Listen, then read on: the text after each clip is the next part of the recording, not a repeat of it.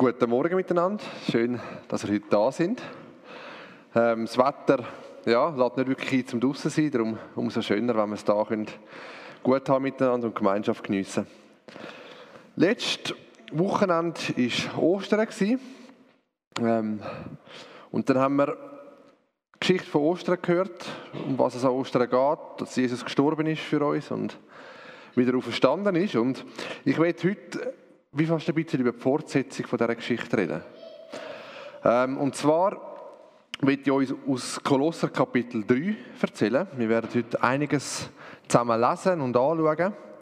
Und dort geht es darum, was der Tod und die Auferstehung von Jesus jetzt konkret für uns bedeutet, für unser Leben, für unseren Alltag und ja, was das für uns parat haltet. Ähm, wie schon erwähnt, wir werden heute einiges zusammen lesen, darum ich möchte euch ermutigen, dass ihr euch so einrichtet, wie es euch am einfachsten fällt, Bibeltexte mitzulesen. Ich werde sie da vorne einblenden, ihr dürft gerne da vorne mitlesen. Wenn es euch lieber ist, dürft ihr ohne Probleme auch die Bibel führen und dort hineinlesen. Ähm, wir haben hier ähm, Hoffnung für alle Bibel. Ich werde halt aus der neuen Genfer Übersetzung vorlesen. Wenn ihr es aber gleich lieber bei euch wollt, lesen dürft ihr auch gerne euer Handy führen und dort äh, Genfer Übersetzung führen. Darum richtet euch so ein, dass ihr das gut mitbekommen, weil es ist wichtig, dass man verstehen, was in den Texten steht. Und ich kenne es selber, häufig hocken wir da und das ist eigentlich noch gemütlich und dann lassen wir schon ein bisschen mit, aber so wirklich Begriffe, um was es in den Texten wirklich geht, haben wir vielleicht nicht ganz immer.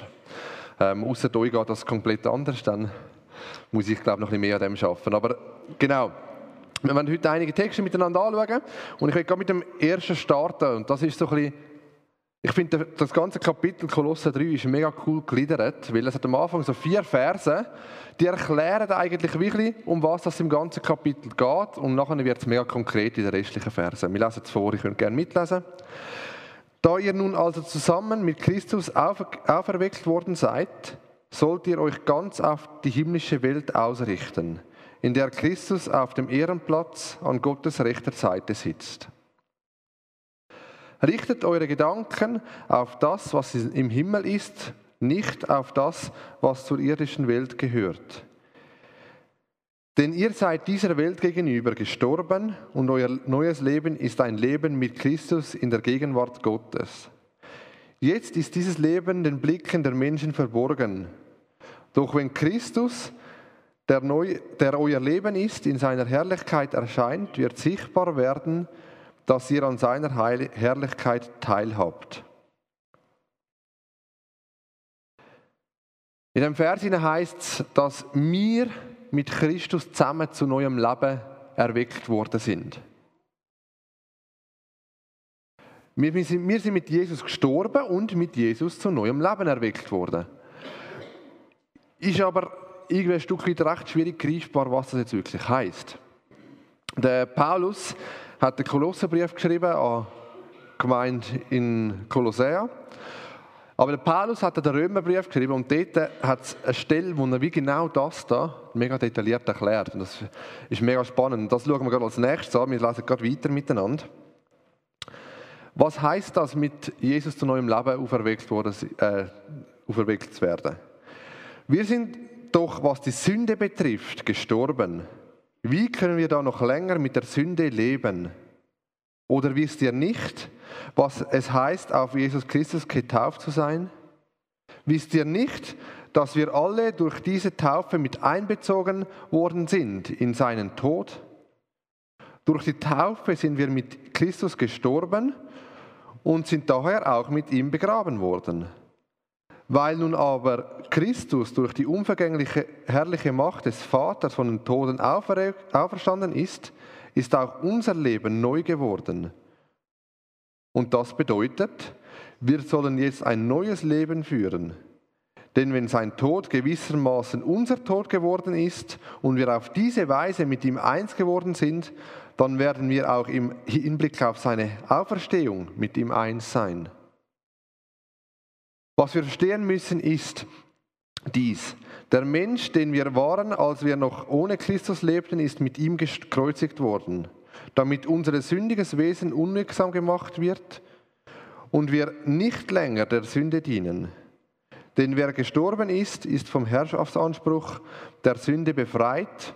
Und da wir mit Christus gestorben sind, vertrauen wir darauf, dass wir auch mit ihm leben werden. Recht starke Vers. Also Jesus ist gestorben, ist begraben worden und an dem haben wir Anteil. Durch Taufe, durch das, dass wir getauft worden sind oder durch das, dass wir mit Jesus zusammen leben, haben wir Anteil an dem. Da wird es ganz konkret auf Taufe bezogen, oder? Taufe ist ein Sinnbild dafür.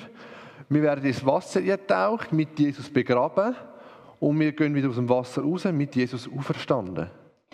Und das ist genau das, was der Paulus da beschreibt. Wenn es im Kolosser heißt, dass wir für die irdische Welt gestorben sind, heißt das genau das, dass wir mit Jesus begraben worden sind. Aber weil Gott so ein herrlicher Gott ist und Jesus neues Leben geschenkt hat und auferstehen lassen hat, haben wir auch an dem Anteil und wir sind auch mit Jesus auferstanden und haben ein neues Leben. Und der Paulus bezieht es da ganz konkret auf die Sünde, oder? Unser, unsere sündige, äh, unser sündiger Körper, unser sündiges Leben ist mit Jesus gestorben, ist mit Jesus begraben worden und wir sind mit Jesus zu neuem, herrlichem Leben auferweckt worden. Und ist ja spannend, in dem Moment, wo die Sünde in die Welt kommt, im Garten Eden, heißt die Konsequenz von der Sünde ist der Tod. Also durch das, dass wir sündigen, müssen wir sterben. Das ist die Konsequenz, die aus dem resultiert. Jetzt sagt der Paulus aber, hey, wir haben bereits am Tod von Jesus Anteil gehabt, wenn wir mit ihm leben. Wir sind bereits begraben worden, mit Jesus zusammen. Wir sind für die Sünde tot. Die Sünde hat jetzt keine Macht mehr über uns. Weil die Konsequenz, die die Sünde hervorruft, hat Jesus getragen und wir haben Anteil an dem. Der Tod von Jesus zählt auch als unser eigener Tod gegenüber der Sünde. Und das führt dazu, dass wir jetzt ein Leben führen können, wo die Sünde keine Macht mehr hat über uns. Und das hat eine brutale Tragweite, wo man sich am Anfang vielleicht gar nicht ganz so bewusst ist. Und ich habe jetzt mit dem neuen Wissen aus dem äh, Kapitel aus dem Römerbrief den Anfang vom Kolosserbrief noch ein bisschen anders formuliert. Ich habe den euch auch mitgebracht zum Einblenden.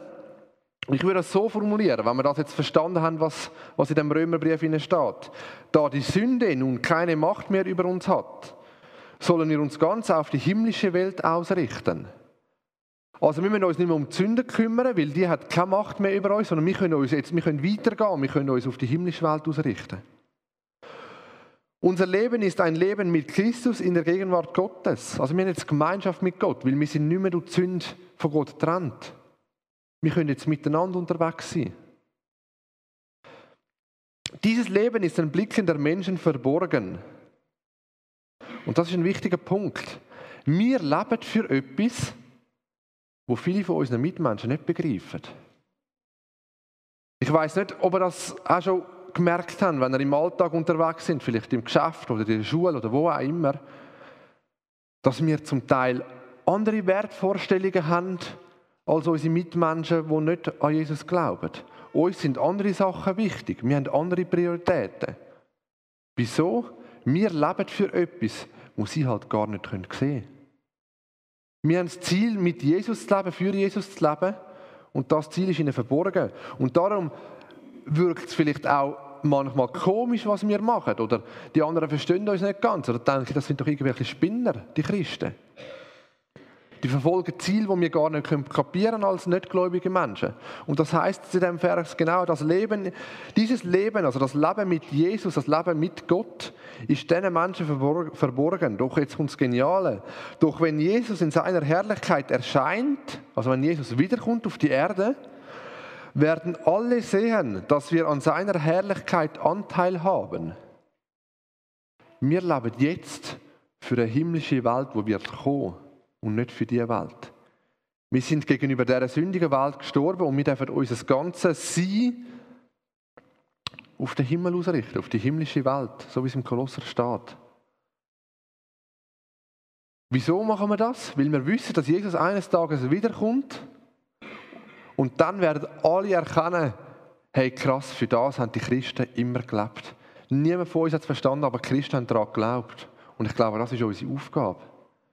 Dass wir jetzt auf dieser Welt, wo wir gestorben sind dafür, wo, wir, wo die Sünde keine Macht mehr hat über uns, dass wir da jetzt schon einen Teil von dieser himmlischen Welt, wo mal wird sein, reinbringen. Licht sind für die anderen, Hoffnung sind für die anderen. Und ich habe vor zwei Wochen im Recharge schon äh, von meinem neuen Job erzählt. Ich will das wieder machen. Ähm, ist für Matthias auch ein spannender. Ähm, genau, ich arbeite seit einem Monat jetzt beim Kanton Zürich mit Matthias zusammen.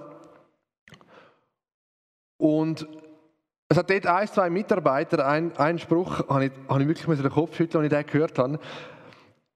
Da haben wir über irgendetwas diskutiert und am Schluss der Diskussion sagte er, ja, egal, jedem das Seine und mir ein bisschen mehr. Dann haben wir gesagt, wenn jeder so würde leben wie du, dann würde ich definitiv nicht auf dieser Erde leben.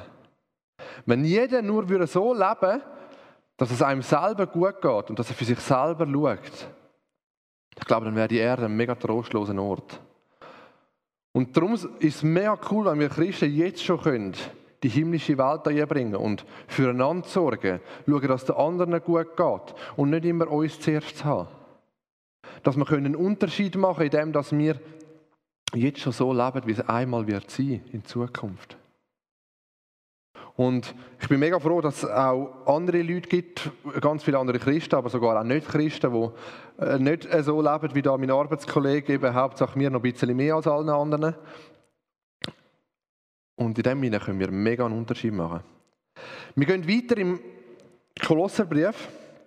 Die ersten vier Verse haben wir jetzt, glaube mehr oder weniger äh, verstanden, um was es geht.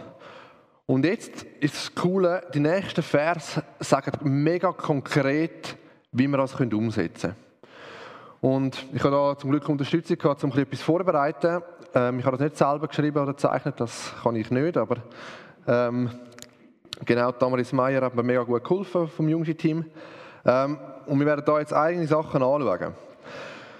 Weiter heißt im Text, tötet daher, was in, der, in, den verschiedenen Bereichen eures Lebens noch zu dieser Welt gehört. Also eben, wir sind für die Welt gestorben, aber wir haben noch Bereiche, wo in dieser Welt noch anhängen. Und was sind das für Bereiche? Sexuelle Unmoral, Schamlosigkeit, das ist jetzt gerade wie so Adventstürchen aufmachen für mich, ich muss da die richtigen Zahlen finden. Ungezügelte Leidenschaften, böses Verlangen,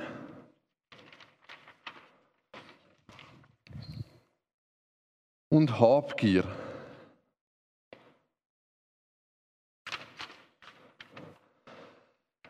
Wegen dieser Dinge bricht Gottes Zorn über die herein, die nicht bereit sind, mit ihm, ihm zu gehorchen. Auch ihr habt euch früher so verhalten, euer ganzes Leben wurde von diesen Dingen bestimmt. Er redet von der Vergangenheitsform, das tut es jetzt nicht mehr. Wir sind für die Sünde gestorben und darum müssen wir diesen Sachen nicht mehr dienen. Ich bin mir ziemlich sicher, also bei mir ist es so, aber ich nehme an, einigen von euch geht es auch so, dass so Sachen gleich immer noch vorkommen in meinem Leben. Und genau das schauen wir jetzt an. Weiter heißt es nachher, er zählt noch mehr auf. Doch jetzt legt alles ab, was auch, alles ab, auch Zorn, Aufbrausen, Bosheit, Verleumdung, kein gemeines Wort soll über eure Lippen kommen. Belügt einander nicht, nicht mehr. Ihr habt doch das alte Gewand ausgezogen, den alten Menschen mit seinen Verhaltensweisen. Der alte Mensch ist gestorben, der ist mit Jesus begraben worden und habt das neue Gewand angezogen, den neuen von Gott erschaffenen Menschen. Wir sind mit Jesus auferstanden worden. Wir haben jetzt den Körper, also den Geist, wo Jesus uns geben will. der fortwährend erneuert wird, damit ihr Gott immer besser kennenlernen und sein Bild ähnlicher werdet. Was diesen neuen Menschen betrifft, spielt es keine Rolle mehr, ob jemand Grieche oder Jude ist, beschnitten oder unbeschnitten, ungebildet oder sogar unzivilisiert, Sklave oder freier Bürger. Das sind Begriffe, die heute nicht mehr mega relevant sind, aber was das heißt, ist, es spielt keine Rolle, wo wir herkommen, wie wir aussehen, was wir für einen Stand haben in der heutigen Gesellschaft, ob wir auf dieser Karriereleiter, die wir vorhin gehört haben, schon ganz oben angekommen sind oder wir immer noch auf dem unteren Schritt stehen. Das spielt alles überhaupt keine Rolle. Und dann geht es weiter. Zweiter Abschnitt. Und was neu dazugehört, so ist die Überschrift in der NGÜ, finde ich recht cool. Geschwister, ihr seid von Gott erwählt, ihr gehört zu seinem heiligen Volk. Ihr seid von Gott geliebt, darum kleidet euch nun in tiefes Mitgefühl, in Freundlichkeit, Bescheidenheit, Rücksichtsnahme und Geduld. Geht nachsichtig miteinander um und vergebt einander. Wenn einer dem anderen etwas vorzuwerfen hat, genauso wie der Herr euch vergeben hat, sollt auch ihr einander vergeben. Vor allem aber kleidet euch mit der Liebe. Sie ist das Band, das euch zu einer vollkommenen Einheit zusammenschließt. Der Friede, der von Christus kommt, regiert eure Herzen und alles, was ihr tut. Als Glieder eines Leibes seid ihr dazu berufen, miteinander in diesem Frieden zu leben. Und seid voll Dankbarkeit gegenüber Gott. Lasst die Botschaft von Christus bei euch ihren ganzen Reichtum entfalten. Unterrichtet einander in der Lehre Christi und zeigt einander den rechten Weg. Tut es mit der ganzen Weisheit, die Gott euch gegeben hat. Singt Psalmen, Lobgesänge und von Gottes Geist eingegebene Lieder. Singt sie dankbar und aus tiefstem Herzen zur Ehre Gottes. Alles, was ihr sagt und alles, was ihr tut, soll im Namen von Jesus dem Herrn geschehen. Und dankt dabei Gott, dem Vater, durch ihn recht herausfordernde Vers, die wir hier lesen.